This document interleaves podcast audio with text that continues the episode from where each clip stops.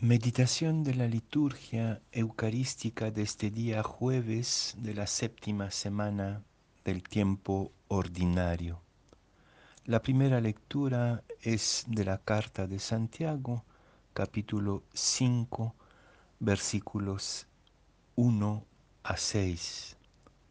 Y el Evangelio de San Marcos, capítulo 9, versículos 41 a 50.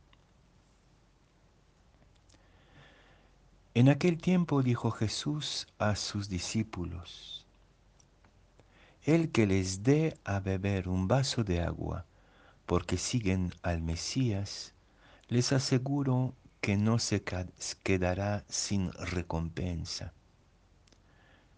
El que escandalice a uno de estos pequeñuelos que creen, más le valdría que le encajasen en el cuello una piedra de molino y lo echasen al mar. Si tu mano te hace caer, córtatela, más te vale entrar manco en la vida que ir con las dos manos al infierno, al fuego que no se apaga. Y si tu pie te hace caer, córtatelo, más te vale entrar cojo en la vida que ser echado con los dos pies al infierno. Y si tu ojo te hace caer, sácatelo. Más te vale entrar tuerto en el reino de Dios que ser echado con los dos ojos al infierno, donde el gusano no muere y el fuego no se apaga todos serán salados a fuego. Buena es la sal, pero si la sal se vuelve sosa, ¿con qué la sazonarán?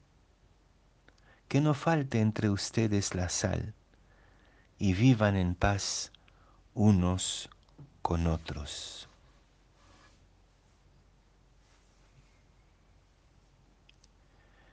Vivan en paz unos con otros.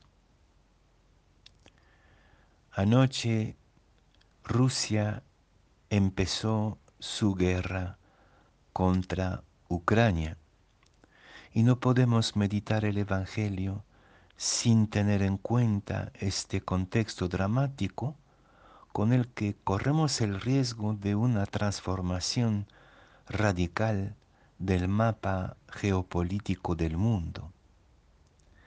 Y en este contexto de crisis mundial, donde de nuevo se acerca el espectro de una guerra mundial, ahí donde pensábamos que se había alejado definitivamente, el Evangelio nos invita a una reflexión de fondo. Este texto de San Marco no es eh, unificado. Hay diferentes piezas que se han juntado sin mucha relación entre ellas. La primera habla de dar de beber al discípulo eh, y la última habla de la sal, simplemente porque se habló de la sal al final del infierno, salado. ¿no? En el Perú se dice que estar salado es no tener suerte. Y a partir de esa palabra sal hay una última reflexión que no tiene nada que ver con el resto tampoco y que habla de la paz entre nosotros. este versículo que acabo de señalar al comenzar la meditación. Tres temas independientes que el evangelista, ha juntado simplemente por afinidades de palabras. Pero en el contexto en el que nos encontramos, quiero quedarme con la parte central que tiene que ver con caer y hacer caer, o escandalizar, no escandalizar eh, quiere decir en griego hacer caer al otro y en particular hacer caer al pequeño. En esta caída está todo el desafío de nuestras prioridades. ¿Cuáles son nuestras prioridades? Jesús empieza diciendo que la prioridad es el cuidado de los pequeños, de los pequeñuelos. Cuando habla de los pequeñuelos, habla de los discípulos, son los que creen, pero que son vulnerables, que, son, que están expuestos a todo tipo de asalto. Y entonces el criterio, la prioridad de prioridades es el cuidado del pequeño, del frágil, del niño que podemos hacer caer muy fácilmente. Y creo que ahí hay una terrible interpelación a la iglesia de hoy que hizo caer a tantos y tantos pequeñuelos, no solamente a los niños y adolescentes abusados, no solamente a las mujeres abusadas, sino también a todo el pueblo cristiano que hoy día descubre aterrado lo que se hizo durante tantos años de manera oculta en la iglesia clerical. Creo que ahí la condena es fuertísima de parte de Jesús. Pero después de haber puesto en el centro de nuestra opciones, de nuestras opciones fundamentales, al pequeño, al vulnerable, a la víctima, al frágil, Jesús entonces nos hace ponderar alternativas. ¿Qué más vale? Que tengas los dos ojos para caer tú también. Los ojos en el lenguaje bíblico quiere decir el saber, el conocimiento. Si tu conocimiento te hincha, te hace autosuficiente y te hace caer en, la, en el aplastar al que no sabe o al que tú piensas que no sabe, en el discriminar al otro, mejor que sepas menos renuncia a tu ambición desenfrenada de saberes y conocimientos y descubre el conocimiento por excelencia, que es la solidaridad, la discreción y la humildad.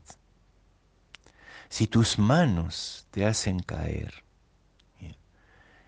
las manos en el lenguaje bíblico quiere decir la acción y con tus manos construyes proyectos, acumulas plata, como dice la maravillosa carta de Santiago en la primera lectura.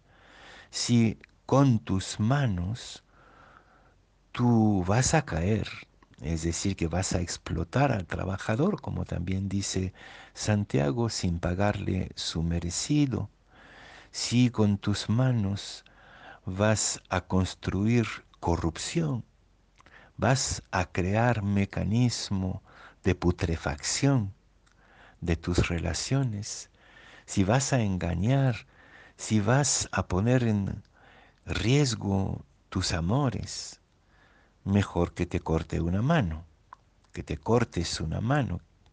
Es decir, que disminuyes tu poder, tu capacidad de acción tus ambiciones desmedidas y que vuelvas a poner en prioridad tus relaciones, la confianza, la verdad, la ternura, el amor. Si tus pies te hacen caer, los pies es la famosa libertad y autonomía, la ilusoria independencia que creemos que todos tenemos de nacimiento y que es totalmente ilusoria. Si tu independencia te hace tan egoísta que el, el otro ya no te importa, mejor descubre que no eres tan independiente, no tan libre como tú piensas o como quisieras, y aprende a renunciar a parte de tu libertad para el bien común, para construir juntos con otros en un consenso donde todos aportan y todos renuncian. Como ven, no se trata de arrancar el ojo, de cortar el pie o de cortar la mano, sería absurdo. ¿no? Son tres imágenes simbólicas del poder. Lo que está aquí es poder o solidaridad, poder o amor, poder o relaciones. Y entonces entendremos, vamos a entender que si tú renuncias a parte de tu poder, tu mano, tu pie, tu ojo, eh, vas a poder vivir feliz con los demás. Vas a estar en la vida. En cambio, si absolutizas tu poder de los ojos, el saber de los pies, la independencia de las manos, eh, el poder de actuar, de tus obras, si, si, si renuncias a parte de tu poder, tendrás vida, pero si tú te fijas absolutamente en ese poder, ya empieza, para ti el infierno, no como un castigo al que te enviaría Dios, sino que tú mismo has empezado a crear tu propio infierno, una vida infernal, donde te vas a encontrar totalmente solo.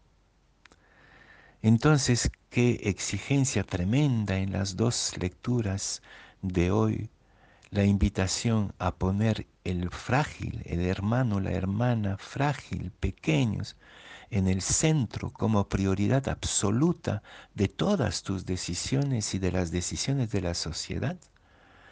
Pero también invitación, y estamos a la puerta de la cuaresma, invitación a renunciar a parte de tu ego hinchado para poder crear vínculos de solidaridad.